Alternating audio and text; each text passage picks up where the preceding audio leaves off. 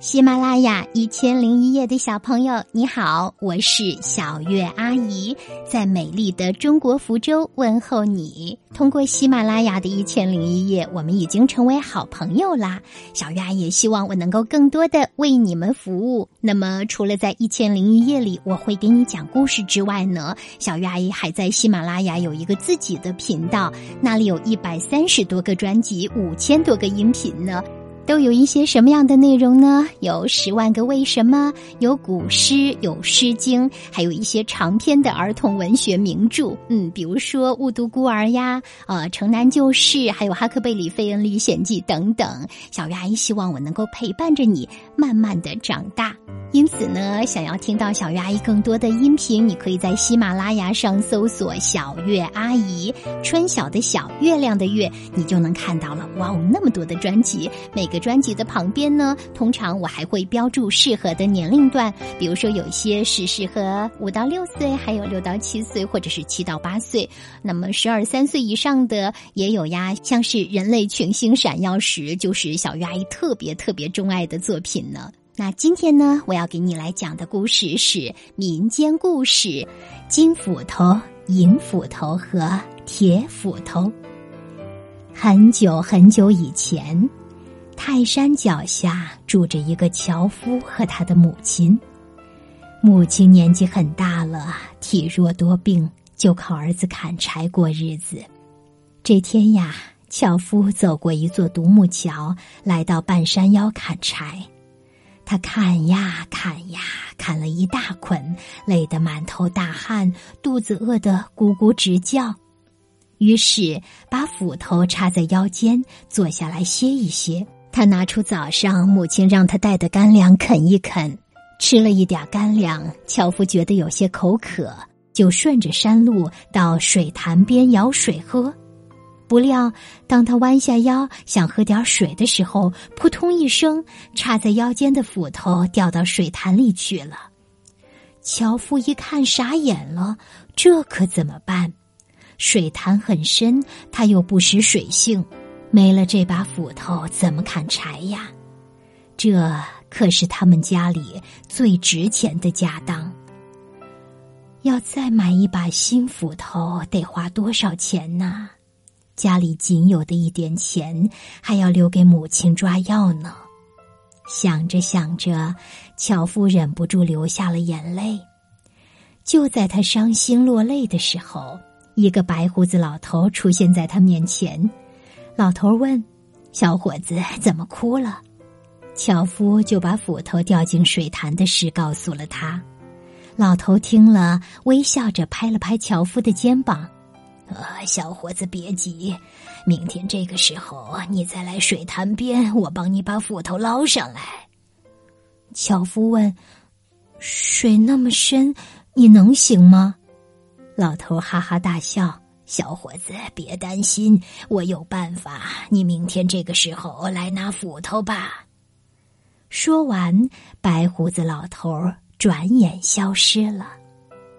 第二天。樵夫准时来到水潭边，看到昨天那位老头已经坐在潭边等他了。老头站起身来：“小伙子，来看我帮你捞斧头。”老头把手里的拐棍儿插到潭水里，左脚三圈，右脚三圈，一把金光闪闪的斧头就捞上来了。老头拿着金斧头对樵夫说。呃，这可是你的斧头。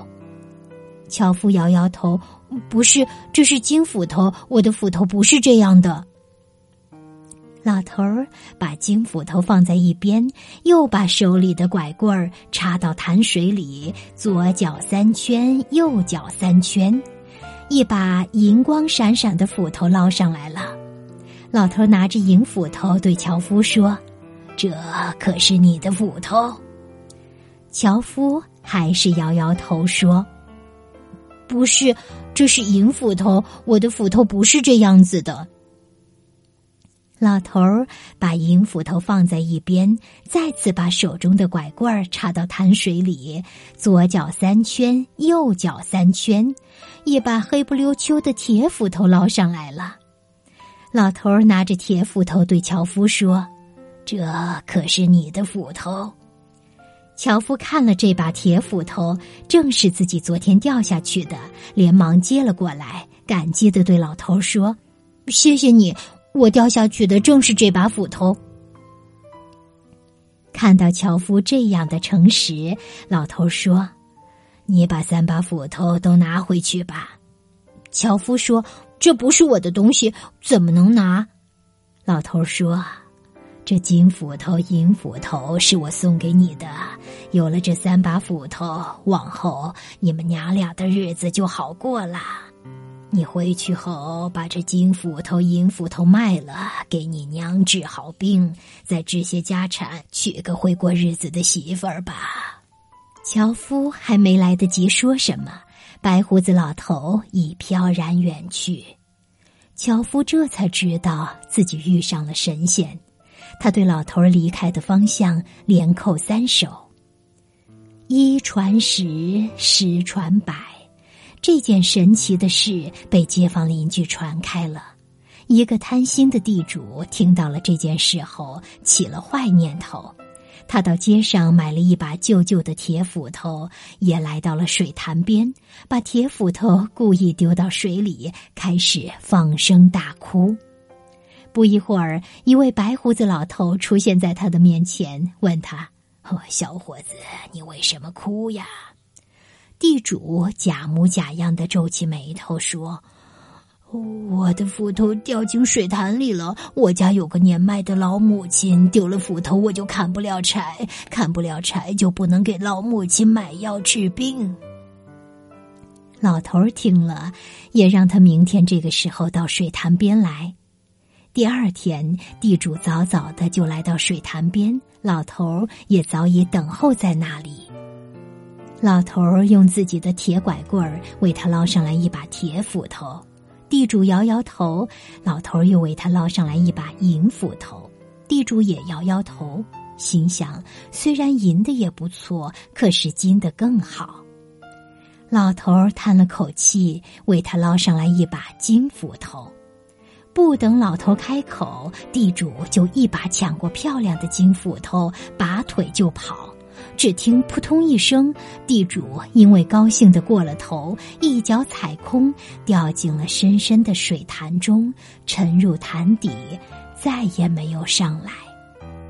而樵夫将三把斧头拿回家以后，变卖了金斧头和银斧头后，为老母亲治好了病，修好了自己的宅院，娶了如意的媳妇，从此过上了幸福的生活。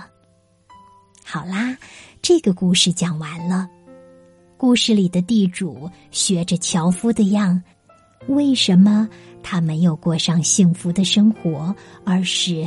掉进了水潭里呢？这个故事他是想告诉我们什么呢？你可以和爸爸妈妈说说你的想法吗？又或者加了小月阿姨的微信之后呢？你可以在我的微信上给我语音留言好吗？谢谢你，祝你有个好梦，晚安，宝贝。